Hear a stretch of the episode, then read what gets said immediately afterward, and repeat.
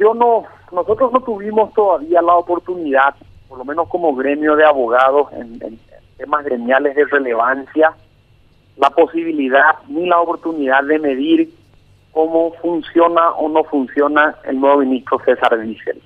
En definitiva, eh, lo que el colegio hace es acompaña o critica actos procesales o actos de magistratura propios de la Corte o propios del ministro. Y en lo que va del año, desde que se, desde que se lo eligió, em, creo que el doctor dice ha tenido una crítica importante que fue aquella, aquella elección del juez, el fiscal Rossetti en, en la zona Alto Paraná y en la zona Itapúa. Correcto. Fuera de eso, no ha habido mayores problemas con él. Eh, al no haber sido presidente antes, sería sería, no te diría, hasta irresponsable que nosotros empecemos a criticar lo que él pueda o no llegar a hacer, que ser presidente primero, pero no, no, no mostró todavía, aquí que honestamente te lo digo, no mostró todavía ningún síntoma que, que pruebe lo que estás diciendo, si bien se dice. Entonces nosotros tenemos por cautela necesariamente como gremio seguir siguiendo los pasos de la Corte y la actuación de cada uno de los, ministros en su actuar como juez o en su actuar político como representante de un poder del Estado.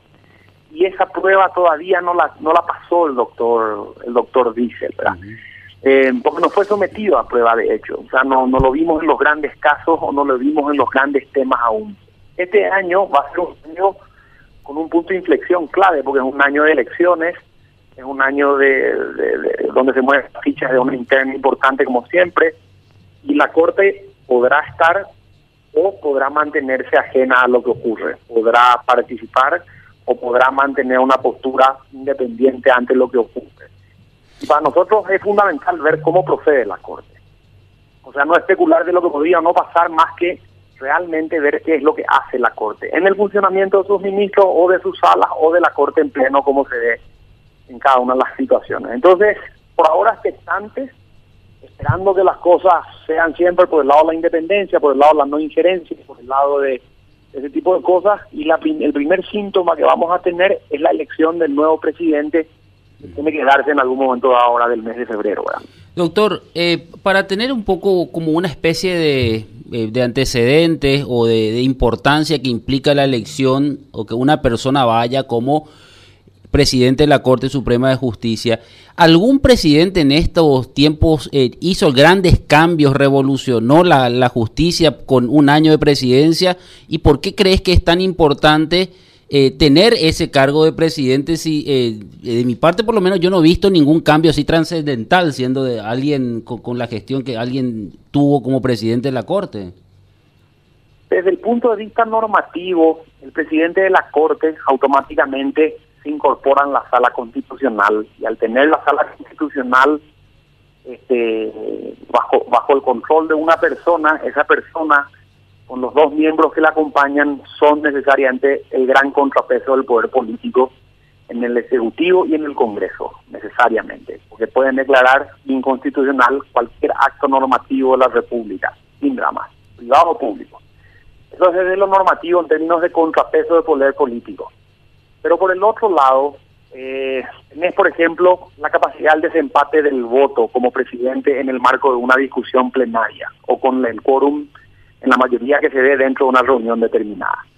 Eugenio Jiménez, por ejemplo, fue fundamental como presidente a la hora de recortar más de 4.500 millones de bañes en alfombras y en mamparas en el año 2018-2019.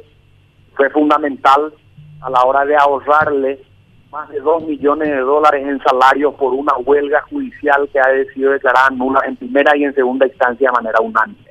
Esos 2 millones y medio de dólares más los 4.500 millones de guaraníes llevan a la Corte un respiro a la hora de organizar su poder judicial en el marco del COVID. Intangible quizá para los que están fuera dentro del, digamos, ajenos a esto, pero fundamental para los que estamos dentro. En el marco de la mayoría, en una discusión que estaba dividida, Alberto Martínez Simón fue clave con el voto del desempate para sacar los funcionarios públicos del padrón de abogados. Correcto, eso quería decirle, porque no, me quedaba claro si fue una decisión de la justicia electoral o, del, o de la Corte Suprema. fue de la Corte, Quique, porque la Corte tiene la organización del padrón. El padrón está compuesto de entradas por todos los matriculados, estamos hablando más de 60 mil hoy. Al final, el padrón se fue con un poquitito menos, un poquitito más de 30, sacando prácticamente la mitad. Que siguen siendo muchísimos. Cuando, eso se dio, Doctor Riera, se decidió con un desempate y en las reposiciones que se planteaban se rechazaban de la misma manera. Doctor Riera, ¿recuerda Elio Vera diciendo en Paraguay todos somos abogados hasta demostrar lo contrario? Sí, sí, sí. se está convirtiendo en una profecía. Sí, sí, sí, tal cual. Doctor Riera, son, son casos puntuales que, creo, Luis, que responden sí. Eh, como ejemplo sirven, pero son fundamentales. Ahora la puesta a prueba cae en Bogarí y Pacielo, que son los, los productos de esa elección sin funcionario público. Si ellos funcionan bien, la decisión de la Corte fue acertada. Si ellos no funcionan bien, este, es indistinto el día mañana que hayan o no funcionarios en el padrón. Total, llega nomás luego la gente a hacer las cosas no bien. Entonces generan posibilidades y responsabilidades automáticamente y todo eso tenemos que evaluar. Estamos hablando, queridos amigos y amigas de la audiencia, con el doctor Manuel Riera, que pertenece al, al Colegio de, de Abogados del Paraguay, preside esta corporación profesional. Por último, doctor Riera, esta situación de que afecta al, al, presidente del Partido Liberal Radical Auténtico, Efraín Alegre, eh, nos causa un problema de nomenclatura nosotros los periodistas porque no sabemos si se politizó la justicia o se judicializó la política, pero lo cierto es que hay una mala mezcla de ambas cosas subjetivando muchísimo la actuación de los magistrados.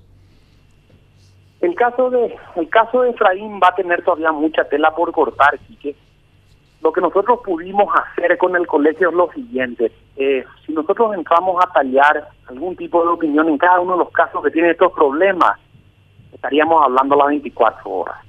Entonces, el, el, problema que el problema que vemos con esto es de cómo nosotros tocamos un tema sin que sin que deje de trascender o sin que deje de perder el punto de vista gremial que es propio de los abogados, digamos.